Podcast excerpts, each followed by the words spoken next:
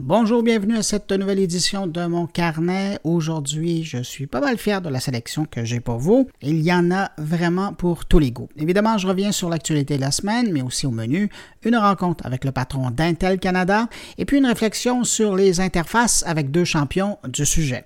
Au passage, salutations aux auditeurs Yves Lafleur, Nat Wallet et Michel Cousineau qui m'écoutent à partir de la plateforme SoundCloud. Et puis, ben voilà, euh, merci de m'accueillir entre vos deux oreilles. On commence mon carnet à l'instant.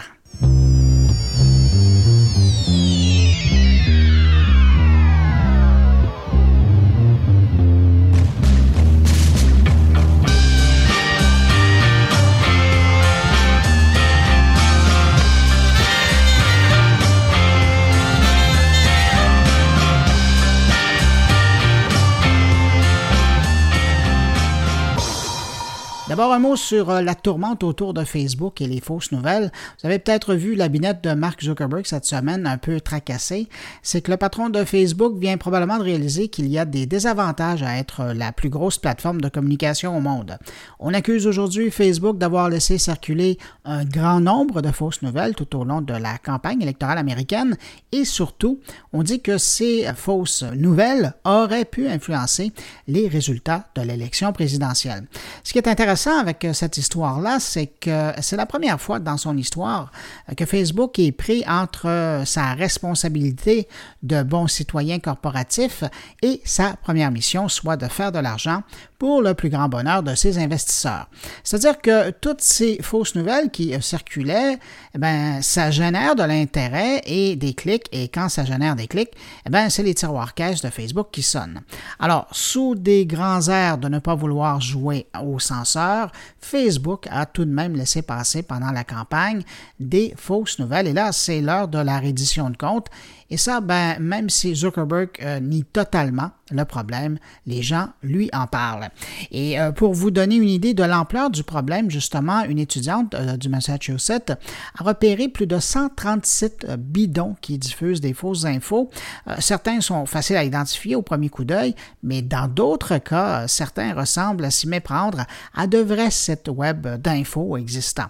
La bonne nouvelle dans cette histoire, c'est qu'on a entendu parler de la création d'un groupe anonyme d'employés chez Facebook qui confirment l'importance des fausses nouvelles qui circulaient pendant la campagne. Et ces gens-là, aujourd'hui, eh bien, ils veulent régler le problème. Et ils vont euh, plus loin dans leur affirmation. En plus de dire que ça existait, eh bien, ils affirment, sous le couvert de l'anonymat, ils veulent quand même pas perdre leur boulot chez Facebook, que Mark Zuckerberg lui-même était au courant du problème pendant la campagne.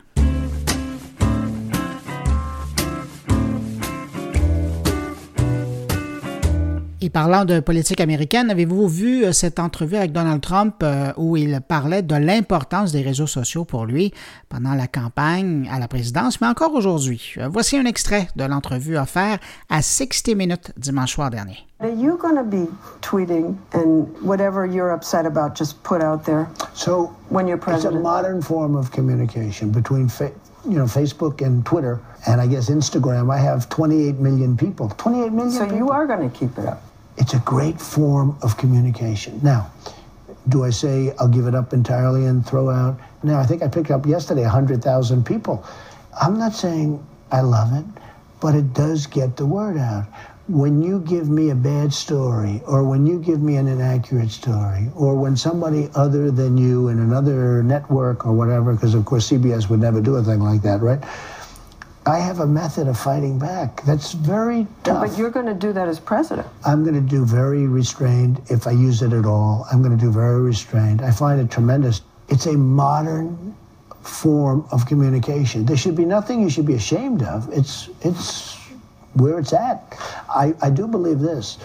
I really believe that um, the fact that I have such power in terms of numbers with Facebook, Twitter, Instagram, etc. I think it helped me win all of these races where they're spending much more money than I spent. You know, I spent my money, a lot of my money, and I won. I think that social media has more power than the money they spent, and I think maybe to a certain extent I proved that. Voilà, un extrait de 60 Minutes diffusé au réseau CBS dimanche dernier. Et si je résume les propos du président élu, ben, les réseaux sociaux représentent pour lui un contact direct avec des millions d'Américains et surtout une façon de contrer l'effet des médias qui ne sont pas toujours vraiment sympathiques à ses idées ou sa personne.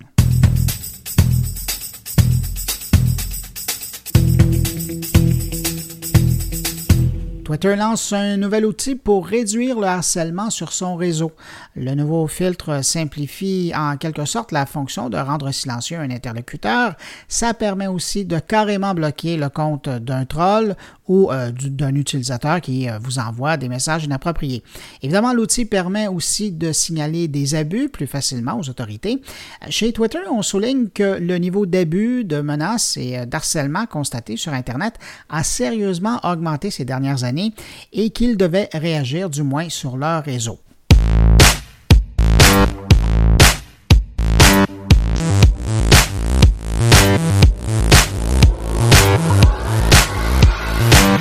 Parlant de harcèlement sur les réseaux sociaux, une qui a eu son lot de propos indésirables à son sujet, c'est bien l'animatrice Penelope McQuaid. Eh bien, à cause de ça, elle vient de quitter Facebook, sans oublier cependant d'y laisser un message explicatif. On l'écoute. Cher Facebook, je prends un break de toi. Mais comme je me suis fait souvent dire dans la vie, c'est pas toi. C'est moi, je voudrais surtout pas que tu le prennes personnel. C'est juste que c'est fou comment la vie pleine de bonheur des autres que tu me montres, ben, ça me fout des complexes. Et en plus, ça me fait sentir coupable parce que ma vie est supposée être un vrai conte de fées et pas un gruyère. C'est pas juste ça qui me donne envie de prendre un break. Parce qu'il y a le bonheur, mais il y a aussi le malheur sur Facebook. Le malheur qui fait euh, que les gens sont en crise euh, contre ma chemise. C'est impossible que ma chemise les mette dans cet état-là. Ils étaient en crise avant d'ouvrir leur télévision. Euh, quand c'est pas que mes mamelons ont l'air trop durs et que ça fuck la concentration, ben c'est qu'on devrait plus voir mes orteils parce qu'ils sont plus sexy. Un à un, je vois bien que ces messages écrits par des photos de profil de chars puis de chats, ça vaut pas la peine que je m'y attarde, je sais. Mais soir après soir, après soir, après soir, c'est comme la laideur de l'humanité qui pointe sa grosse face sale. Parce que j'en reçois beaucoup d'affection, beaucoup de réconfort, mais quand même, j'ai besoin de prendre un break. Parce qu'il faut que j'essaie de voir tout ça dans mon miroir, pas à travers mon écran.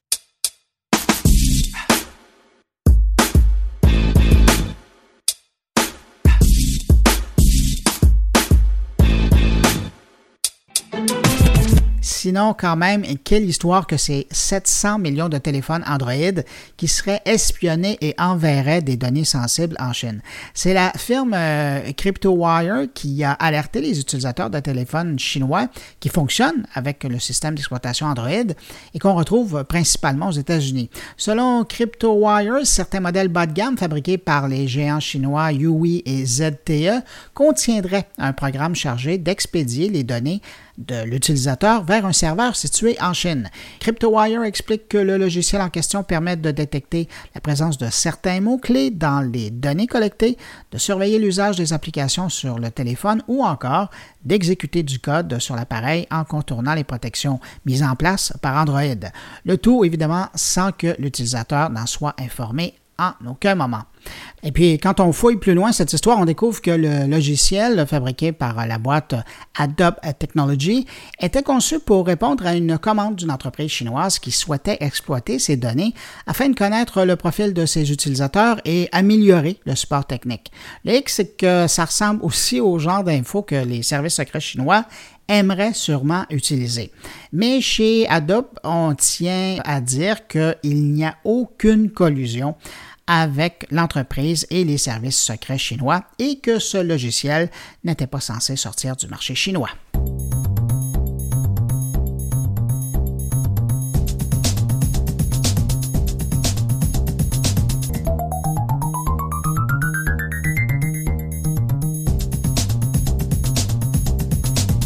Je viens de parler d'Android, mais il faudrait quand même parler de chez Apple. On découvre que pendant ce temps-là, euh, du côté de chez Apple, on obtient également beaucoup d'infos personnelles des utilisateurs et ça à leur insu. La firme moscovite Elcomsoft affirme que le journal d'appel d'un utilisateur de iPhone est continuellement envoyé et stocké sur les serveurs d'Apple. Et là, on parle de tous les appels, ceux qui sont faits par la fonction téléphone du iPhone évidemment, mais également les appels euh, vidéo et audio qui sont faits par FaceTime et même les appels faits en utilisant des applications tierces comme Skype, WhatsApp ou autres. Et c'est cette euh, fonctionnalité d'archivage qui passe par le service iCloud qui permet de synchroniser des appareils, que ce soit euh, des téléphones entre eux ou sinon un téléphone avec une tablette. La question qui est soulevée avec cette histoire de l'archivage par iCloud, c'est que bien qu'Apple se targue de protéger les utilisateurs de son téléphone et refuse systématiquement jusqu'à maintenant de collaborer avec les forces policières pour accéder au contenu d'un téléphone, ben maintenant qu'on découvre que le journal d'appel est transféré sur leur serveur par iCloud et qu'Apple détient les codes pour accéder au compte iCloud des utilisateurs, est-ce que ça sera pas plus facile pour les forces policières de mettre la main sur cette info sans même devoir confronter l'utilisateur pour obtenir ces données?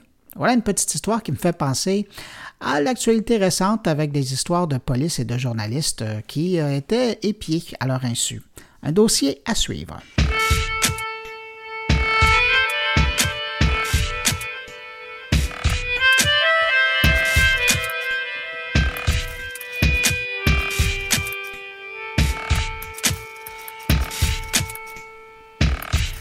Vous avez vu le nouveau truc Google Heart VR pour le casque de Vive de HTC. Avec ce casque, les utilisateurs du euh, Google Earth VR peuvent voyager partout dans le monde en réalité virtuelle. Le Google Earth VR couvre près de 510 millions de kilomètres carrés de la planète, donc ça permet de se balader dans les grandes villes euh, du monde entier ou de se téléporter n'importe où sur la planète et apprécier des prises de vue à la 360 degrés. Et si vous êtes paresseux, ben Google a pensé à vous euh, parce qu'on offre euh, même des visites guidées. Manhattan, par exemple, le fleuve Amazon ou encore la visite du Grand Canyon. L'application Google Earth VR est gratuite et téléchargeable depuis Steam. Et puis, bonne nouvelle pour les détenteurs d'un casque Google, Google Earth VR aura une version pour ces casques-là en 2017.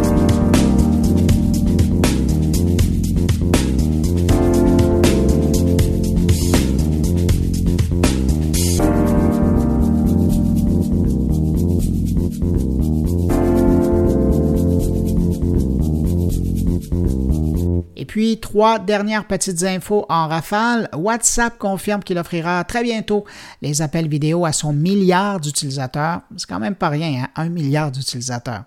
Il y a 15 ans, cette semaine, Microsoft sortait sa console Xbox. J'ai l'impression que ça fait euh, simplement quelques années. Et puis, dernière chose, vous avez vu cette nouvelle campagne de promotion du gouvernement du Québec concernant les talents québécois dans l'industrie du jeu vidéo? Ça vient de sortir, je vous fais entendre la bande sonore de la pub. Au Québec, on a l'esprit de famille et on est très fiers de vous présenter la nôtre. Originale, excentrique et forte. Notre famille est parmi les plus populaires au pays et reconnue à travers le monde. Et comme toutes les familles, on a parfois nos désaccords. Parce qu'on est tous bien différents. Mais en bout de ligne, ces différences nous rendent encore plus forts. Dans notre famille, il y a des durs à cuire, des créatures adorables, des rebelles, des leaders, des grands voyageurs, des casse-coups, de vaillants et preux chevaliers des princesses et surtout des visionnaires qui rêvent en 2D et 3D. Au Québec, comptez sur notre famille pour appuyer l'incomparable, pour appuyer chaque personne qui croit en nous et celle qui contribue à notre force en se dévouant corps et âme pour nous permettre de réaliser notre potentiel. Instruit, jeune, talentueux, créatif. Voilà ce qui nous démarque au Québec.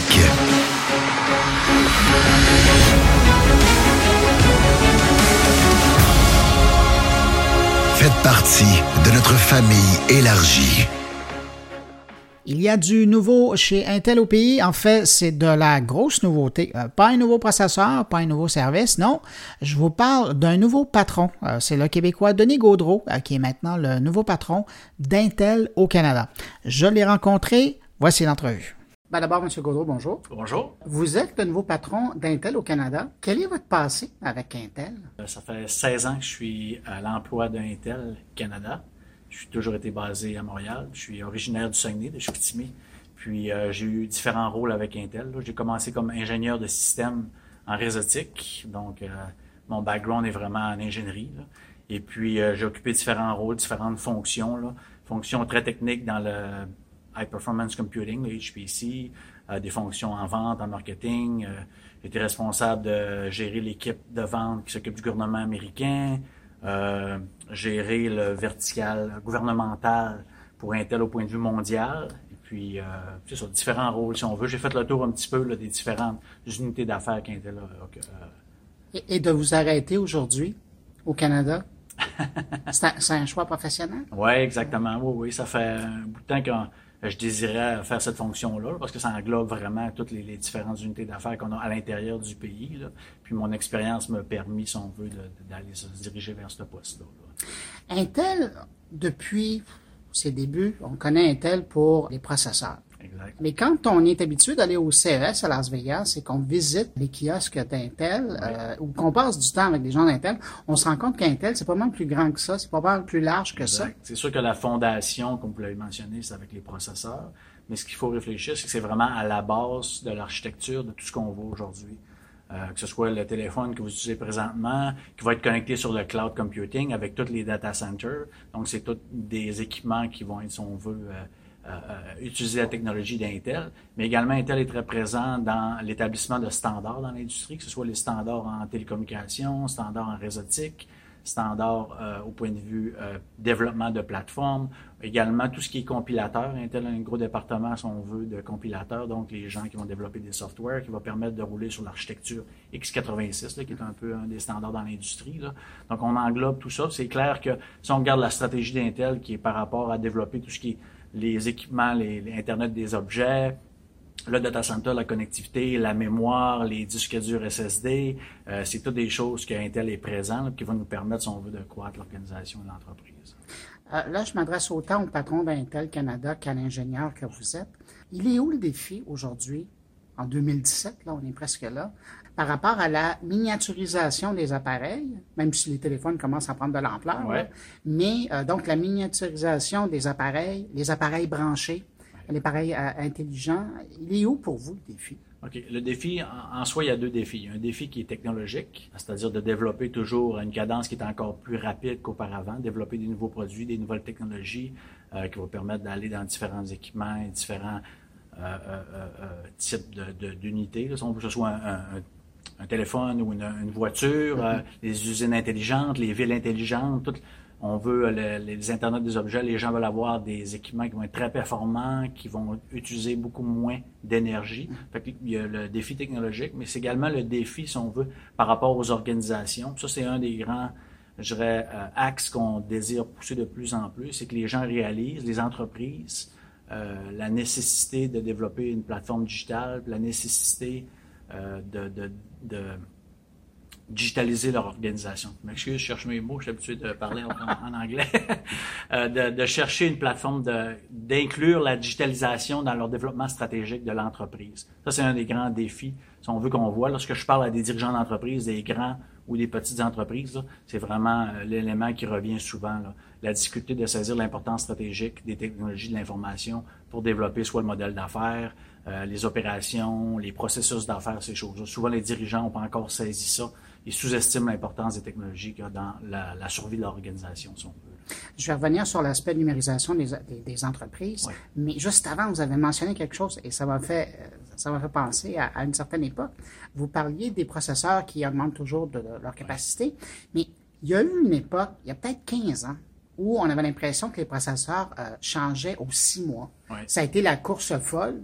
Puis Intel euh, était le leader de la parade là, en avant, mais on avait vraiment l'impression qu'au six mois, il y avait des nouveaux processeurs, ce qui rendait les consommateurs fous, ben aussi les, responsables de parcs informatiques, parce qu'on avait l'impression qu'on devait changer de machine. Si c'est pas au six mois, c'était à l'année. Exact. Ce rythme-là, cette cadence-là, elle s'est réduite à un moment donné. Oui et non, parce que nous, on introduit encore une nouvelle architecture environ à tous les deux ans, puis un nouveau processus de fabrication à tous les deux ans également. Donc, on voit qu'il y a un, genre de, il y a un overlap. Là, on a une cadence. Une année, on introduit une nouvelle architecture. L'autre année, un nouveau processus de fabrication. Actuellement, la plupart des processeurs d'Intel sont fabriqués à 14 nanomètres.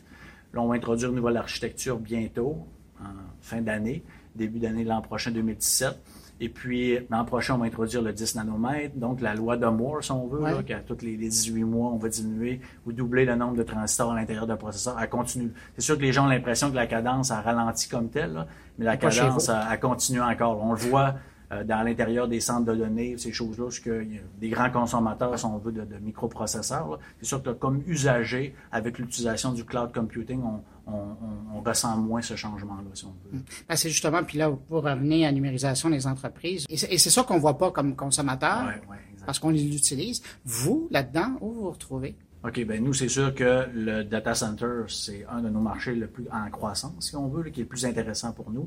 C'est un marché qui va continuer à exploser. Parce que si on regarde l'Internet aujourd'hui, c'est principalement un Internet des gens au point de vue personnel. Les choses qu'on va mettre sur YouTube, sur Twitter, qu'on va regarder des vidéos sur Netflix, ces choses-là, qui va générer la plus grande partie du trafic sur Internet. Donc, il y a un, un très grand potentiel parce que dans les prochaines années, avec les Internets des objets, on va voir un Internet qui va être plus industriel, plus pour les entreprises. Actuellement, en moyenne, environ, là, on compte environ 650 mégaoctets par personne qui sont mis sur Internet, on va dire. Dans quelques années, ça, ça va tomber à 1,5 gigaoctets, gigabytes par personne, qui semble assez gros mondialement, on s'entend là-dessus. Mais si on regarde avec ce qui s'en vient en termes de technologie, les voitures intelligentes ou les voitures autonomes, si on veut, on parle de 40 terabytes par jour. Donc, c'est totalement différent. Euh, si on regarde une usine intelligente, on va parler de 100 teraoctets par jour. Donc, c'est sûr que la façon que les data centers sont construits aujourd'hui, ça suffira pas à la demande.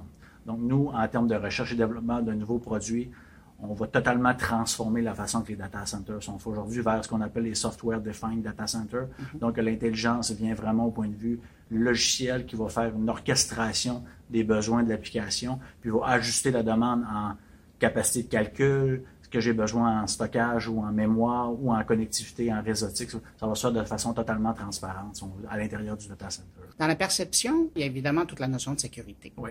Euh, Comment Intel se positionne par rapport à ça? OK, c'est clair que la sécurité, c'est très important.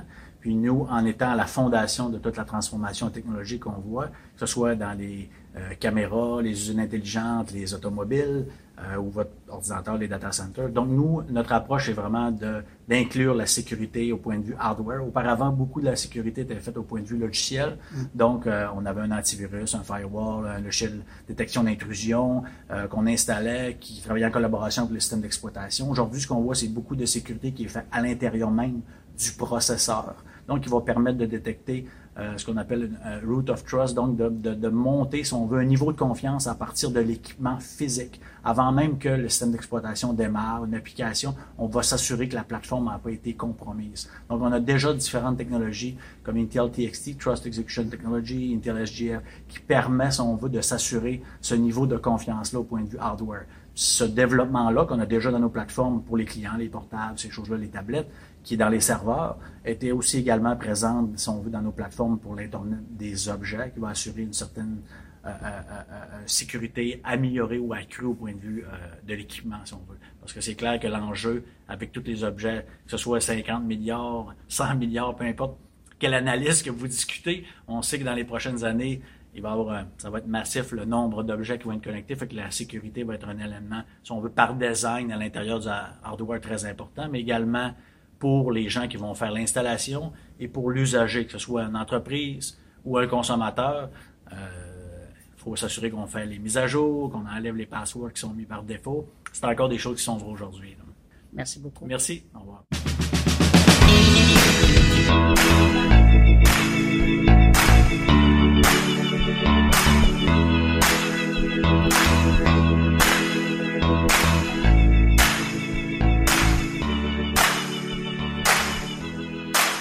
Et on termine cette édition de Mon Carnet avec la diffusion d'un extrait euh, de l'événement en direct que j'ai fait récemment lors du podcast Mania qui se tenait au Cégep Maisonneuve. Là, cette fois, c'est Jean-François Poulet et euh, Sylvain Grandmaison euh, que j'invitais au micro pour parler d'interface d'utilisation. Et puis à l'occasion, portez attention, vous devriez entendre aussi quelques interventions d'Alexis Cornelier qui était également présent à table.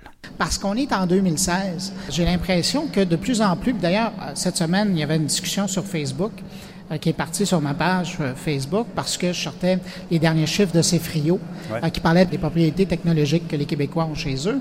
Et ce qu'on se rendait compte finalement, c'est que les Québécois de plus en plus utilisent les petits appareils, que ce soit téléphone ou tablette, pour accéder au contenu.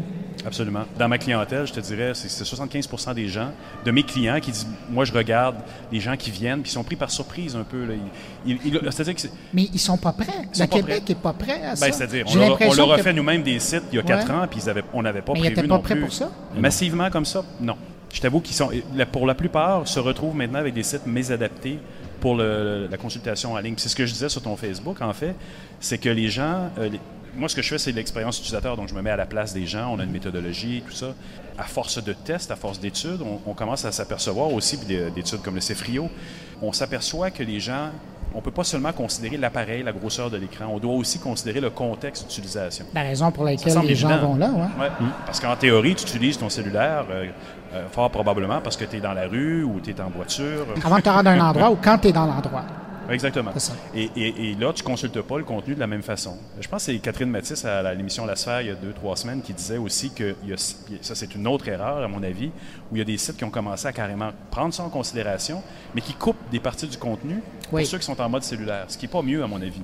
Tu dois pouvoir quand même consulter parce qu'il y a des gens qui n'ont qu'un cellulaire qui ne consultent Internet que par cellulaire. Ça fait une espèce de ségrégation des contenus où les utilisateurs, ou certains utilisateurs n'auront jamais accès à un contenu plus poussé parce qu'ils sont sur cellulaire. Ce qui est un réflexe pour des gens peut-être de notre génération, qu'on a commencé à utiliser le web il y a 20 ans, puis qu'on regarde maintenant, on se dit, on peut donner un contenu spécifique à quelqu'un qui... Non, parce que ces gens-là, en théorie, ont des bons yeux, ils sont capables, ils ont le réflexe d'aller dans le détail d'une nouvelle ou d'un contenu avec un petit appareil, un petit écran, ils regardent des films au complet. C'est pour moi est inconcevable de regarder un film euh, d'effets spéciaux sur un petit écran. Il y en a qui le font.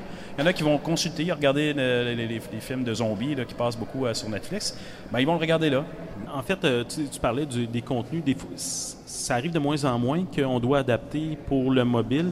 Il y a des cas, par exemple, moi ça est arrivé à un moment donné avec un client où est-ce que eux en ligne, ce qu'ils montraient, c'était aussi euh, beaucoup, beaucoup des trucs reliés à l'utilisation d'un logiciel, puis comment régler le problème d'utilisation d'un logiciel. Fait que cette partie-là, on l'a pas mis sur le mobile. Pourquoi? Ben, si tu es en train d'utiliser le logiciel, c'est un logiciel pour un ordinateur de bureau. Si tu un problème en train de l'utiliser, c'est parce que tu es devant ton ordinateur. On a utilisé notre tête, on s'est dit... Mais l'utilisation du contexte slash le type de clientèle slash le produit ou ah le, que tu de vendre. C'est sûr que dans un cas comme tu décris là, faut assumer que la personne n'aura peut-être pas besoin de cette information-là en mobilité. Ouais. Par contre, peut-être qu'elle a besoin d'une certaine forme d'information reliée à l'utilisation de son logiciel. Peut-être qu'elle est en train d'utiliser le logiciel. L'information de base était là, mais les, le troubleshooting, là, euh, on l'a juste pas mis en mobile. Oui, non, non, ça peut, ça peut faire du sens. Mais encore là, peut-être que pour d'autres types de business, ça fait du sens de l'avoir en mobile parce qu'ils sont dans la rue en train d'avoir un problème avec une machine. Ah et là, ils vont avoir besoin. il faut le considérer, il faut considérer ton audience type. Et ça, c'est d'autres réflexes qui tombent beaucoup aussi dans, dans les relations qu'on a avec nos clients de, plus en plus. C'est qui tes clients? Et c'est surprenant à quel point les gens ne savent pas. Ils disent, ah, mais moi, j'ai une business depuis 30 ans, je sais à qui je parle. C'est qui? C'est quoi son profil? Peux-tu me donner son âge type? Peux-tu me donner quel type quel type de, démographie? Euh, est-ce, que c'est une personne qui a un certain revenu? Et c'est extrêmement rare que les gens prennent la peine de le faire. Ah les startups ont un petit peu plus le réflexe de le faire maintenant parce qu'ils veulent absolument aller chercher, ils ont peu d'argent, puis ils veulent aller chercher rapidement leur, clientèle, le, early adopter, mais c'est qui? C'est pas toujours les mêmes, c'est pas toujours le gars avec le Mac, ça peut être quelqu'un avec un Android d'une certaine gamme d'âge. Donc ça, c'est des calculs critiques pour eux, mais qu'il faut quand même leur dire de faire. Parce qu'ils ont moins d'argent, il faut leur dire, ben, tu fais ton personnage telle chose, et après ça, ça va motiver le, user journey, le, je sais pas comment dire ça en français.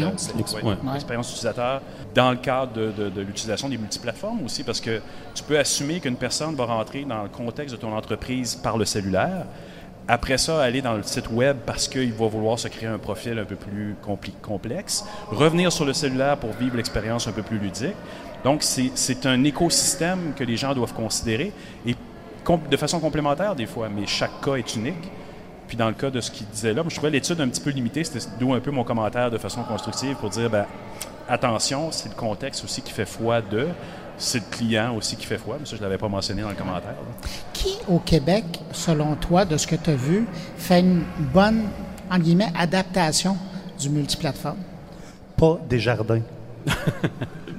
Mais, et pourtant, ils avaient bien commencé. Ils ont fait des efforts dans cette direction-là, au début. Ben, oui, des efforts. Des efforts. Tu peux, le, le site mobile, tu peux pas faire de transactions dessus. Non. Ou, ou j'ai pas trouvé où, là, mais. euh, Celui de la Banque nationale, moi, c'est mon, c'est ma banque, a fait un très beau travail de multiplateforme.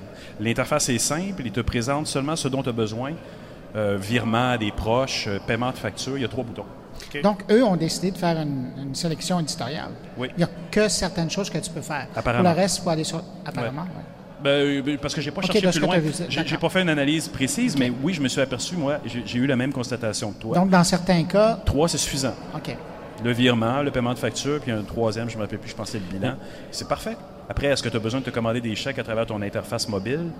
Non. Peut-être pas.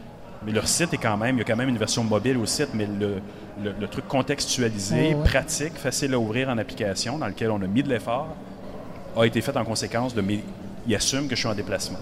Il y, a, une, grande problématique euh, là-dedans, c'est que euh, des fois, c'est soit l'agence euh, qui, fait le mandat ne se met pas à la place de la clientèle et des fois, ça arrive, l'agence le fait ou le, le gars du UX le fait et le client ne le voit pas. Et des fois, c'est difficile. C'est le genre de choses qui est difficile à expliquer à un client, de dire, OK, ton client à toi, parce que les autres, ils, ils- se mettent pas à la place de leur client. Ils disent, ben moi, je fais ça de même. Ouais, mais c'est pas toi le client. Toi, t'es mon client à moi, mais c'est à ton client qu'on parle. Qu'est-ce qu'il Et, fait? et le modèle classique d'agence, justement parce que c'est un modèle classique, assume ou va dire au client je sais ce qui est bon pour tes clients, ils vont, Ouais. ils vont le faire. Il n'y a pas beaucoup d'agences qui ont du UX en ce moment. Non, Il y en a quelques-unes, mais pas des masses. C'est souvent, euh, bon, que ce soit en design ou euh, en web, euh, un, un de mes premiers réflexes, c'est de dire, OK, je veux parler à tes clients. Tu sais, je veux savoir, à un moment donné, euh, tu sais, bon, on a fait un, un site pour des aveugles. Euh, tu sais, je fais un, site pour aveugles, mais je veux parler à des aveugles. Je veux savoir la machine Ben qu'ils ouais, comment ils utilisent, puis euh, les, euh, les, les marqueurs pour dire où est-ce qu'ils sont les, les, les liens. Je veux savoir comment ça marche. Euh, Puis on avait rencontré. hein, on avait ah rencontré. oui, deux, euh, trois- rencontrer, parler, puis après ça, OK, vous faites affaire avec des, des aveugles et aussi avec des malvoyants, des gens qui agrandissent à 700-800 qui ne voient pas les contrastes. Puis là, tu sais, tu te rends compte que toutes les couleurs qui ont été mises dans les versions précédentes du site, eux autres, ils ne voyaient rien de ça, euh, etc. Puis là, ben, tu n'orientes pas juste ton expérience utilisateur, mais aussi ta création. Puis à un moment donné, on s'est rendu compte que euh, ceux qui agrandissent à 800% ben il faut que le, sous-menu, la barre latérale, il faut qu'elle soit à gauche, parce que quand agrandissent, il faut qu'elle soit proche. Mais quand tu es un aveugle, si tu mets cette barre-là là, ben, les liens vont tout apparaître avant le contenu de la page. Fait que là, eux autres, ils veulent pas ça. Fait que ma solution, j'ai dit à- au programmeur, je dis, regarde, tu peux-tu visuellement mettre la barre à gauche, mais mettre dans la programmation la barre à droite pour que les liens s'affichent à droite. C'est plus d'efforts, mais il est capable. Ils l'ont fait. Et là, les gens faisaient comme, waouh, euh, c'est la première fois qu'on va sur, le, sur ce site-là, puis ça marche. Il y a une bonne raison. Et il y a des pièges là-dedans aussi, parce que tu as beau t'asseoir asseoir trois non-voyants ou trois clients devant toi qui vont te dire, ça m'est arrivé récemment, on m'a assis pendant six mois, cinq personnes devant moi, et on m'a dit, voilà, écoute leur choix et fais ce qu'ils veulent. Ce qui est un piège énorme, parce que tu peux Ah ouais, pas faire ça non plus. ouais. Tu es obligé de faire ce que la personne veut, mais c'est pas ça le résultat final. C'est oui, tu écoutes, tu interviews, tu fais selon ton expérience, parce qu'on est quand même des experts dans nos domaines. Tu redonnes, tu retestes. Ça aussi, c'est des étapes Ouais. qui sont très peu faites. Tester avec les utilisateurs, c'est pas nécessairement dire aimes-tu ça? Ouais. Non, c'est est-ce que ça répond à tes besoins? Ouais. Et il y a aussi, si- le, le danger aussi, c'est il faut que tu testes, puis la réaction. Il faut pas que tu te poses la question, puis, puis- et c'est le, le gan- le danger aussi des focus group, c'est que quand tu t'assois avec des gens pendant plusieurs heures, à un moment donné, quand ils se mettent à trop réfléchir, à plus penser à leur réaction, mais à penser comment eux autres voient ça, et c'est là que ça dérape. Ils veulent t'aider. Steve Jobs en faisait pas d'ailleurs. Non, c'est ça. Et voilà. Non, c'est ça, c'est que là, on- ça devient contre-productif. Là. Ah oui, on n'est plus fait. dans l'expérience, on est dans la réflexion psychologique. Puis dans les souhaits, de- puis dans les ça. souhaits, tu sais, les, les souhaits des gens, c'est pas nécessairement euh, ce qui fonctionne. Et puis ce qui fonctionne, c'est quand tu le testes, quand tu fais des essais. C'est très délicat. Puis dans, dans l'autre bout du spectrum, dans le monde des startups, que j'ai rencontré beaucoup, tu en as rencontré un dernièrement, euh, Stéphane Lepage. Le danger avec les entrepreneurs, des fois, c'est que ils ont une idée de ce qu'ils veulent faire également. Et toi, tu dois venir essayer de modérer ça en disant, mais tu veux pas non plus briser leur pensée magique. Parce que qui suis-je, moi, pour aller dire au futur Steve Jobs, c'est pas bon, là, tu vas pas mettre une espèce de molette sur ton iPod là, parce que ça marchera pas. Ça se peut que ça marche, mais comment tu fais pour venir balancer ça en disant je peux pas venir questionner les utilisateurs parce qu'il n'y a aucun utilisateur qui aurait accepté des produits Apple de la première génération avec la molette dessus. Personne n'aurait rien compris. Lui, il a imposé quelque chose à travers ça. Donc, tu peux pas venir nécessairement poser la question aimes-tu ça? Comme est-ce que tu y trouves un bénéfice? Alors, la façon dont tu poses des questions, la façon dont tu fais les tests, la méthodologie que tu utilises, ben, le UX, j'utilise le mot UX depuis tout à l'heure, c'est User Experience, le X de Experience. Ben, c'est une méthodologie qui s'est créée parce que autant ça fait quoi? C'est une nouvelle science, ça, ça fait 20 ans qu'on fait du web, ça fait 20 ans qu'on fait des interfaces utilisateurs. On a fait beaucoup d'erreurs. On a fait énormément d'erreurs. Il y a des choses qui sont sorties qui sont complètement incompréhensibles, qui prennent des fois des mois à enseigner à des entreprises. Ben, on commence à corriger ça, puis à se dire, ben, si on le fait à l'avance, on va être en mesure de sauver de l'argent. Et, et on le sait, quand on passe par des phases de planification comme on les fait, en général, les entrepreneurs sauvent énormément d'argent. Si c'est pas 100% du budget, des fois, ça, ça va jusque-là. Message d'espoir. C'est celui qui met du beurre sur mon pain.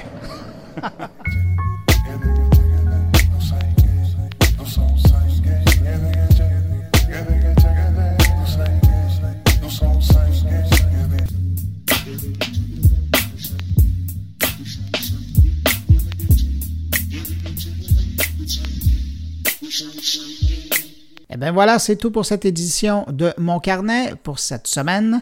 Merci de m'avoir accueilli. N'hésitez pas à passer le mot hein, autour de vous si vous pensez que Mon Carnet pourrait intéresser vos connaissances, amis, frères, cousins, belles-sœurs. Je serai de retour la semaine prochaine et entre-temps, ben, ils peuvent toujours écouter cette édition-ci en attendant la prochaine livraison de mon carnet. Si vous désirez me laisser un mot, un commentaire, une suggestion, un sujet, vous pouvez le faire en passant par la page Facebook de mon carnet, par le biais de mon compte Twitter ou encore dans la version blog de mon carnet. Je vous souhaite une excellente semaine. À la semaine prochaine. Au revoir.